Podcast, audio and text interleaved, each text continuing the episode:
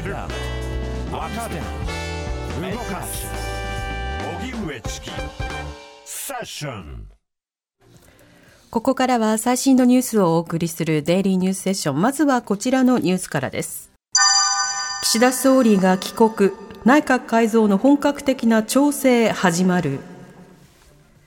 G20 サミットに出席し、今朝インドから帰国した岸田総理は、あさって水曜に行われる予定の内閣改造と自民党役員人事に向け本格的な調整に入りました。衆議院の解散総選挙、そして来年の総裁選を見据えたものになるとみられます。岸田総理は今日午後、茂木幹事長、森山選対委員長、関口参議院議員会長らと会談。人事について協議し、明日にかけて公明党の山口代表とも面会する予定だということです。長期金利9年8ヶ月ぶりの高水準0.7%まで上昇。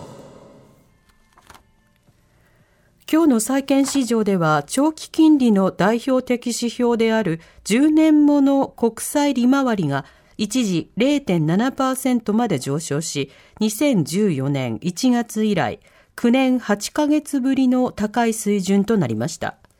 日銀の上田総裁がマイナス金利の解除の可能性に触れたことを受け、大規模な金融緩和策を修正するのではとの思惑が広がり、日本国債を売る動きが強まったものとみられます。上田総裁は一部報道機関のインタビューに対し、賃金の上昇を伴った持続的な物価上昇に確信を持てた段階になれば、マイナス金利を解除することを含め、いろいろなオプションがあるとの認識を示していました。アメリカ同時多発テロから22年。2001年9月11日、4機の旅客機がハイジャックされ、2機がニューヨークの世界貿易センタービルにもう一機がワシントン郊外の国防総省に次々と激突しました。アメリカ同時多発テロから22年に先立ち8日、ニューヨーク市は世界貿易センタービル崩壊の犠牲者2人の身元が判明したと発表しました。男性と女性で遺族の希望により名前や年齢など詳細は公表されていません。ビルでの犠牲者2753人のうち身元が特定できたのはこれで1649人となりましたが、およそ4割の身元は依然として判明していないということです。同時多発テロはその後のイラクの混乱、過激派組織 IS の誕生、さらに現在まで続くアフガニスタンのタリバン政権の復権など大きな影響を与えました。バイデン大統領、中国の李強首相と対話。アメリカのバイデン大統領は10日、ベトナムで記者会見を行い、G20、20の国と地域の首脳会議が開かれたインドの首都ニューデリーで中国の李強首相と会い、両国関係の安定について話したと述べました。去年11月にインドネシア・バリ島で開かれた G20 サミットで習近平国家主席と会談して以降、最もハイレベルの接触となりました。バイデン大統領は対面の形式については明らかにせず、ナンバー2と会ったとし、習主席とも早く再会したいなどと述べました。大手塾講師の男を盗撮などで再逮捕。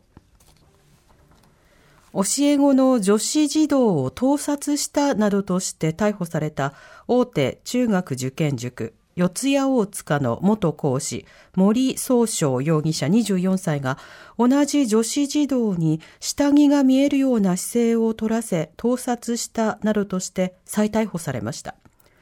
警視庁によりますと、女子児童は母親と一緒に面談のため塾を訪れていましたが、森容疑者は女子児童を個別面談という名目で別の教室に呼び出し、二人きりになった際に犯行に及んだということです。森容疑者は取り調べに対し容疑を認めているということです。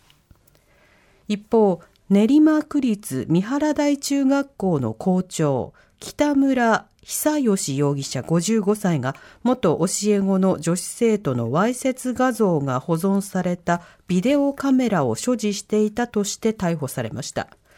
警視庁によりますと去年、被害者の女性が東京都の教職員による性暴力に関する相談窓口に相談して事件が発覚。北村容疑者は間違いありませんと容疑を認めているということです。モロッコ地震、死者は2100人を超える。8日、北アフリカ・モロッコで起きた地震の死者はこれまでに2100人を超え、さらに増えるものとみられます。地震の規模を示すマグニチュードは6.8で、モロッコ中部、アトラス山脈周辺の被害が最も大きいとみられ、山岳地帯の村では、瓦礫の下に閉じ込められた人たちの救助作業が続けられています。松野官房長官は会見で、必要な支援を検討すると述べた上で、現時点で法人の生命、身体に被害が及んでいるとの情報には接していないと明らかにしました。WHO 世界保健機関は被災者は30万人以上に上るとしています。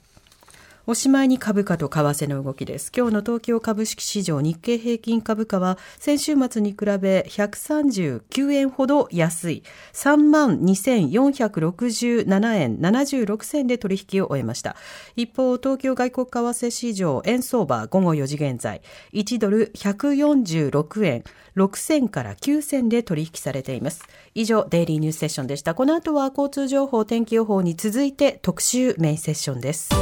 TBS ラディオ荻上チキセッション TBS ラディオ905-954発信型ニュースプロジェクトボンジュール三輪明宏ですポッドキャスト番組三輪明宏のバラ色の人生配信は毎週日曜日と水曜日です忘れないでね忘れないでね、でんでん。